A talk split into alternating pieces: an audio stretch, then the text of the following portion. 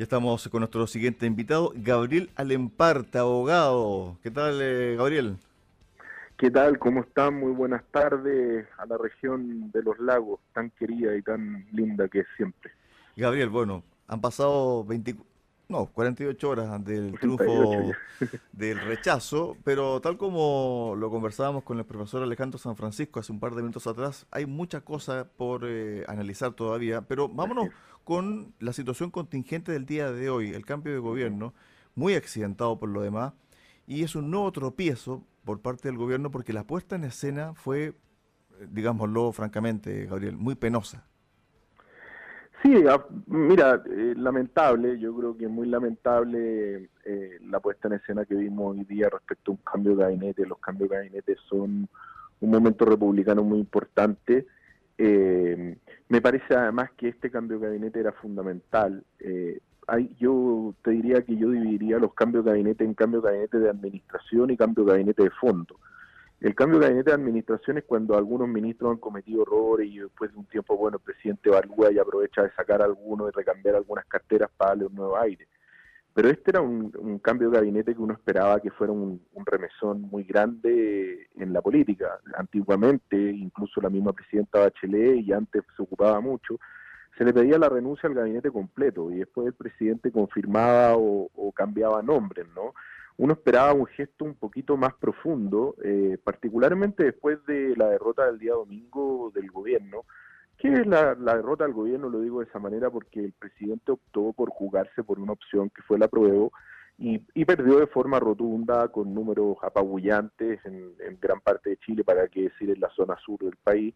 Y por lo tanto uno esperaba un cambio de gabinete más de fondo, un cambio de gabinete que no solo contemplara cinco o seis ministros, sino que lo hiciera en profundidad, que, no, que además esto contempla también algunos enroques, por lo tanto, uno, espera, uno esperaba un, cambio de gabinete más de fondo, eh, un poco en la línea de plantear la estructura o el camino que el, que el gobierno quiere señalar hacia adelante. Y eso, lamentablemente, además se vio empañado por, una, por un hecho, yo diría, eh, vergonzoso, eh, poco, poco digno desde el punto de vista republicano, de exponer a una persona como el subsecretario de Educación sin chequear sus antecedentes, sin observar, además sin las capacidades técnicas. Lo que pasa aquí muchas veces, eh, y nos ha pasado a lo largo de este gobierno, es que muchas veces las personas no tienen capacidad técnica para los cargos. La ex ministra Isquia Siche eh, no tenía capacidad para, para el cargo en términos, en términos profesionales, en términos políticos, en términos de, de trayectoria, de historia, de experiencia. Y aquí estaba pasando un poco lo mismo. Yo creo que fue muy bueno que se confirmara al subsecretario Manuel Monsalve que estaba haciendo un gran trabajo, que además tiene mucho eh, raigambre y asidero en la zona de Arauco, él fue diputado por esa zona, por lo tanto uno esperaba que él se mantuviera en el cargo y obviamente no hubiera que reinterpretar o reinventar todo en materia de seguridad, sobre todo en un momento en que el tema de la seguridad pública es uno de los temas de orden público más complejos. Yo creo que lamentablemente el gobierno sigue de esta manera mostrando una cierta improvisación y una cierta frivolidad. Yo, en todo caso, quisiera destacar la llegada de, Carolina Toal al, al, gobierno, me parece que es una política con experiencia, yo espero que tenga una actitud de diálogo distinta a la que tuvo en campaña. Recordemos que fue prácticamente una de las voceras de la prueba. Así es. Eh, yo espero que ella tenga un, diálogo muy diferente al de la campaña. La verdad es que el diálogo fue bastante áspero durante la campaña de su parte. Yo espero que eso ahora entienda, y yo creo que lo entiende, porque ella es una política muy inteligente, de muchos años, de, política en el cuerpo. Contigo tuvo ahí un, disculpa, contigo tuvo ahí un encuentro ahí en, en Sí, conmigo tuvo un, encuentro bastante triste, desagradable, la verdad, nosotros somos amigos hace muchos años. Eh, yo la conozco, le tengo un respeto y un cariño y una admiración muy grande como, como política, como persona. Eh, yo le hice ver que me parecía que, que estaba defendiendo algo que no, no era lo correcto eh, y ella nos, nos, tildó a quienes votábamos por el rechazo, inclusive a quienes estábamos en la centroizquierda por el rechazo de conservadores, de querer mantener y conservar aquellas fuerzas que venían desde la época de la colonia, me dijo. Entonces fue un entrevero difícil, complejo, la verdad. Paso a la página, creo que son los entreveros propios de una campaña, ¿no? Sí, ahora con respecto a ese, a ese punto, si bien eh, Nicolás Cataldo, mm. que no asumió como subsecretario del Interior, se le, se le enrostró estos tweets en contra de carabineros y algunos muy pasados de, tono, ¿cierto? Lo que pasa con Toa es que aún tiene un juicio pendiente de cuenta en Contraloría. Yo no sé cómo el gobierno va a tomar, ¿cierto?, eh, esa situación si es que llegase a salir ese juicio. Sí, mira, es una situación compleja que arrastra desde la época que era alcaldesa en Santiago, sin duda. Eh, hay que decir que los juicios de cuenta, eh, particularmente en, casos de subvención CEP, yo me dedico mucho a, la defensa de gente que está en juicios de cuenta.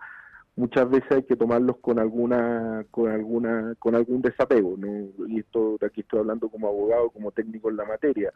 Eh, no siempre la culpabilidad eh, patrimonial es un delito en materia de en materia de juicios de cuenta para que para que la gente lo tenga claro. Muchas veces estas subvenciones CEP se entregan para una cosa y se gastan en una cosa distinta. Por ejemplo se entregan para eh, reforzamiento de la infraestructura escolar y se ocupan para pagar por ejemplo las eh, cotizaciones de los profesores que están impagas entonces no necesariamente digamos existe un delito eh, inmediato, podría existir eventualmente una malversación de fondos, pero un juicio de cuenta es básicamente un juicio respecto del uso de montos públicos, pero no es un juicio penal.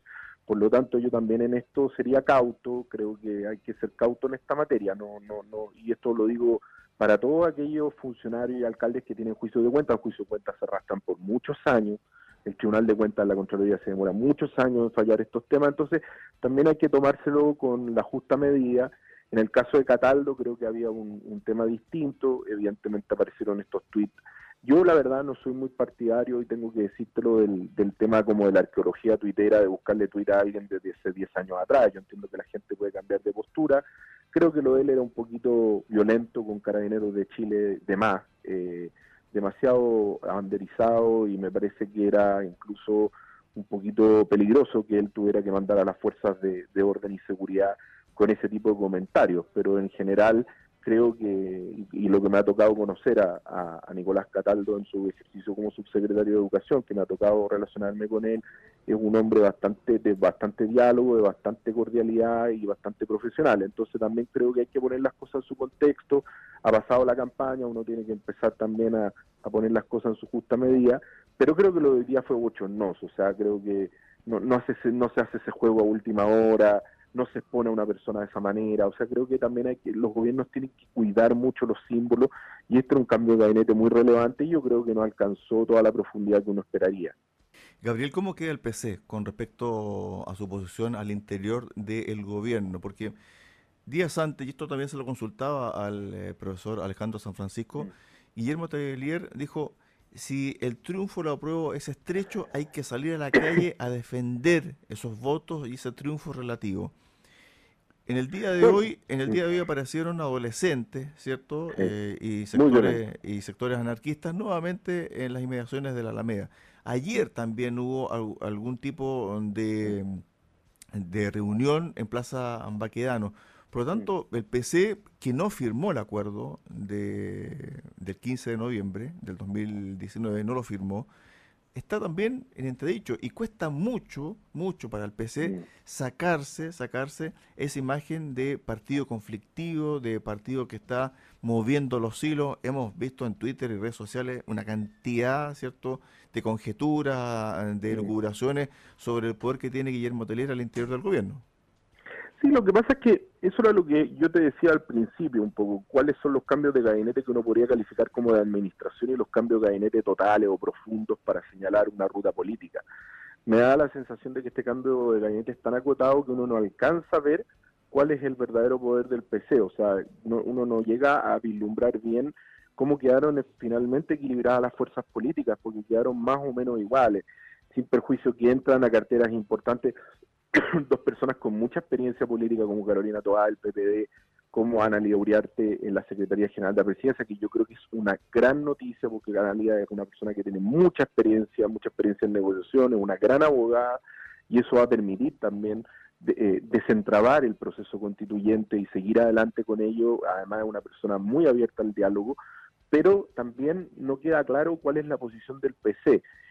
se entiende se entiende que el PC queda igual dentro del comité político, queda representado por la ministra Camila Vallejo, queda también representado, el presidente invita al comité político ahora a la ministra del Trabajo, Janet Jara, quien también es una persona bastante abierta al diálogo, a mí me tocó trabajar con ella y, en el gobierno de la presidenta Bachelet, es una persona muy muy distinta al, al PC clásico, digamos, que uno podría que uno podría imaginar pero en ese sentido queda poco claro cuál es realmente el peso categórico del PC al interior del gobierno, ¿no? El PC tiene un problema estructural, creo yo, en Chile cuando es gobierno, que tiene que tener un pie en el gobierno y tiene que tener otro pie en la calle. Yo creo que el PC vive tensionado de aquello porque te teme mucho en este en este estado de anomia que muchas veces uno siente en el país con lo que tú señalabas también respecto de los incidentes que teníamos hoy día en Santiago en el centro eh, con esta especie de anomia siempre teme a que salga alguien más a la izquierda que ellos y pasar en el fondo un poco al, al, destierro o, al, o a la minimización. En el fondo que haya un grupo de personas, de que las bases del PC terminen en otro espacio político que no sea el PC institucional, digamos. Yo creo que esa es la gran tensión que tiene el PC cuando es gobierno.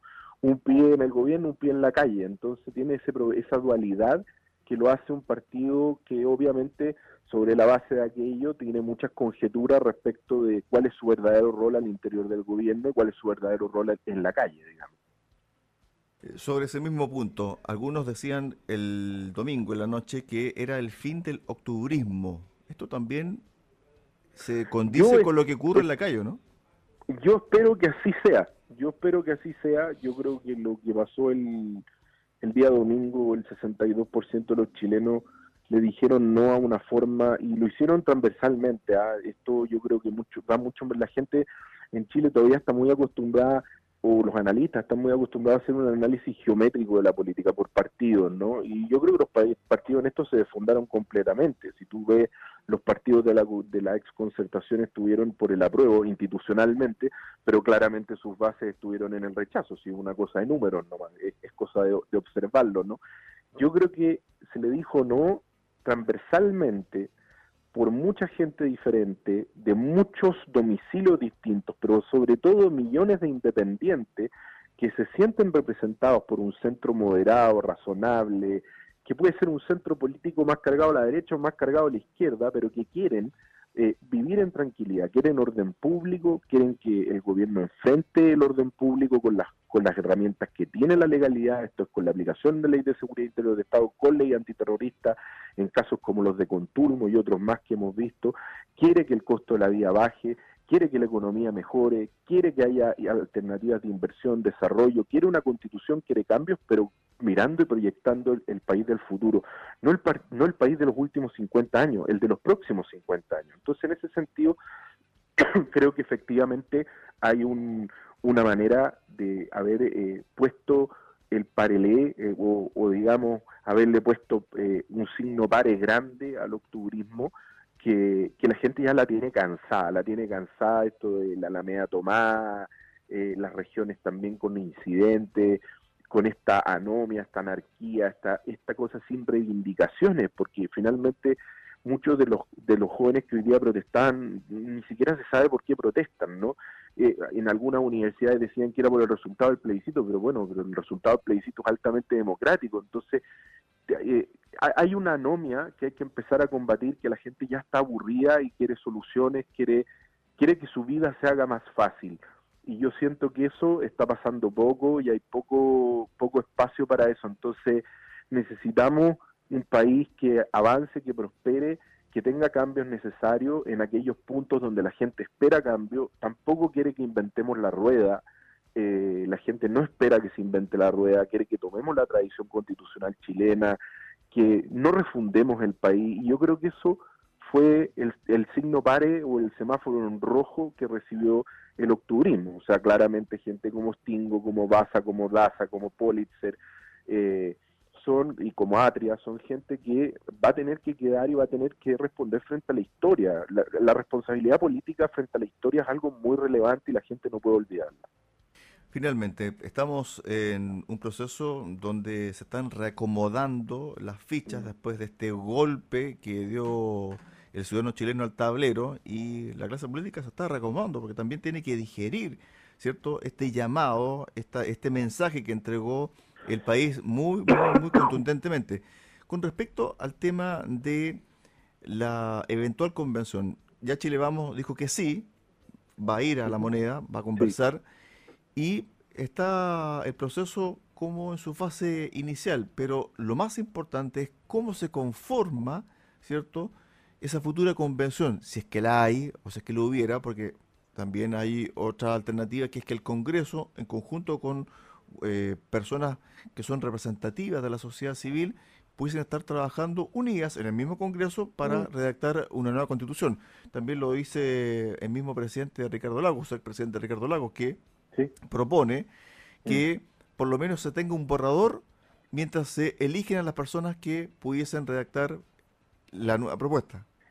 Sí, mira, yo yo sinceramente creo que, a ver, yo puedo hablar desde, desde mi mundo, desde la centro izquierda por el rechazo, que somos un grupo bastante transversal de gente de distintos mundos, digamos la mayoría de nosotros independientes que fuimos parte de los gobiernos de la concertación y que revaloramos y sentimos que hubo una revaloración el domingo de los 30 años que tan vapuleados fueron por el Frente Amplio y el Partido Comunista.